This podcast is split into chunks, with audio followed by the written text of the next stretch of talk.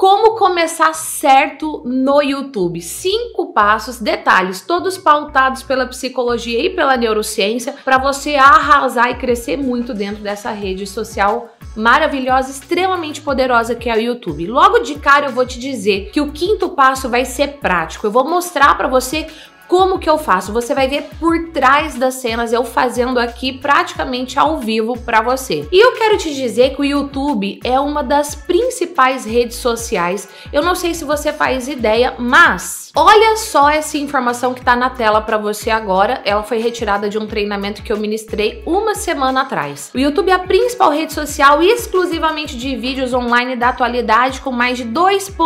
Eu nem sei falar esse número, gente, de tão grande. Mais de 2 bilhões e meio de usuários ativos e mais de um bilhão de horas de vídeos visualizados diariamente. Sabe o que é isso? Isso está dizendo para você que o YouTube é o poder. Um exemplo para você. Tá vendo esses livros aqui atrás de mim, em especial o livro Autoestima como Hábito?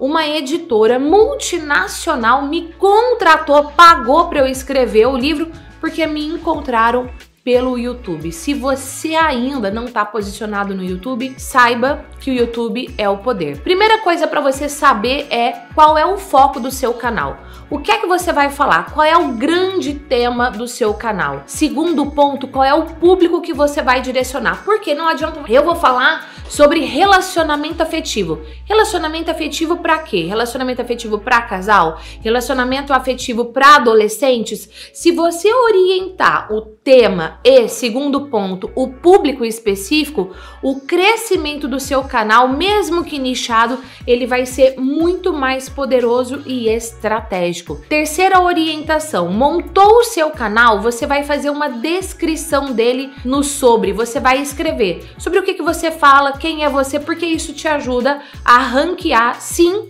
o YouTube está ligado ao Google, então as palavras que você utiliza também são extremamente importantes. Quarta orientação, eu falo de forma muito mais profunda sobre isso no meu curso Dominando o Território Digital, mas se prepara para a chuva de informação que vai ter aqui. Você precisa cuidar da capa do seu canal, depois analisa a capa do meu canal. Não é inscrita aqui ainda não?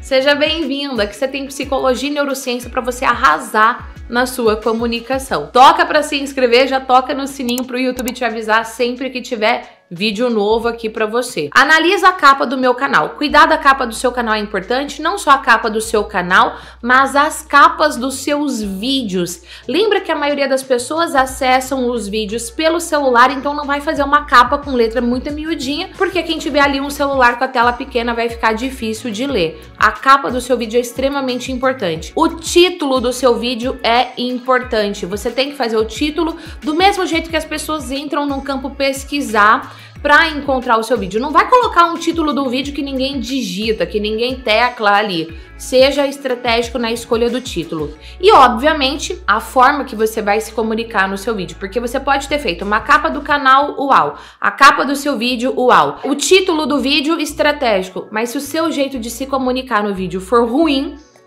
ninguém vai assistir o seu vídeo até o final, não vai gerar engajamento, não vai gerar conexão, ou seja, seu canal não vai crescer. Tem mais conteúdo sobre comunicação persuasiva, vou pôr a indicação aqui no card para você de uma playlist para você se desenvolver aqui. Vai levar sua comunicação do nível normal pro nível uau. E quinto ponto que eu falei, eu vou mostrar para você os bastidores de eu gravando um vídeo. Você vai perceber que esse vídeo eu coloquei a câmera na vertical para gravar, não foi na horizontal. Esse vídeo específico foi para o Instagram, vou deixar aqui na descrição também o link do meu Instagram para você ver na prática e mais, vou deixar o link desse vídeo postado para você ver como é que ficou a versão dele final. Você vai ver como que eu fiz o roteiro, como que eu posicionei a câmera, que tipo de iluminação que eu usei, absolutamente tudo. Bora assistir esse quinto passo e eu quero saber se esse conteúdo gerou valor para você. Comenta aqui valor e se prepara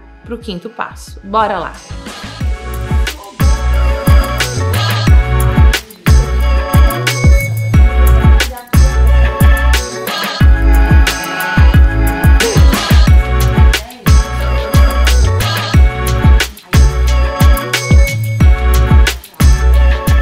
Deu seis minutos o vídeo E você que tá aqui assistindo o bastidor dessa gravação, deixa eu mostrar o que tá acontecendo. Ó, vem pra cá.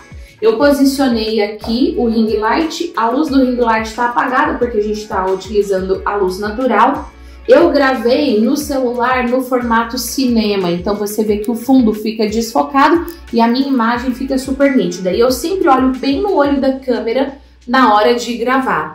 E aqui nessa tela você tem o script do vídeo e você percebe que no script a gente tem palavras em negrito. Por que, que essas palavras estão em negrito? Porque eu bato o olho nela e aí eu já sei o que eu tenho que falar. Então, o que, que é importante? Você tem o roteiro do seu vídeo, óbvio, usando o método efeitual, mas você não precisa ler o roteiro. Você trabalha com tópicos e fica livre para gravar. Uma última orientação que eu vou passar para você, para facilitar para quem edita, é na hora que você for olhar para o texto e for ficar aquele silêncio no vídeo, você congela o gesto.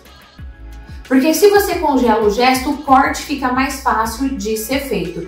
Então eu tô falando, congelo, olho para minha cola, volto com o mesmo gesto e continuo a comunicação. Agora tem muito mais conteúdo aqui para você e além. Vou deixar a indicação de conteúdo para você na descrição e aqui na lateral desse vídeo. Quero ver você crescer, quero ver você levando sua mensagem. Lembra? O YouTube é o poder. Se posicione aqui e como eu digo para os meus alunos, nem o teto te segura.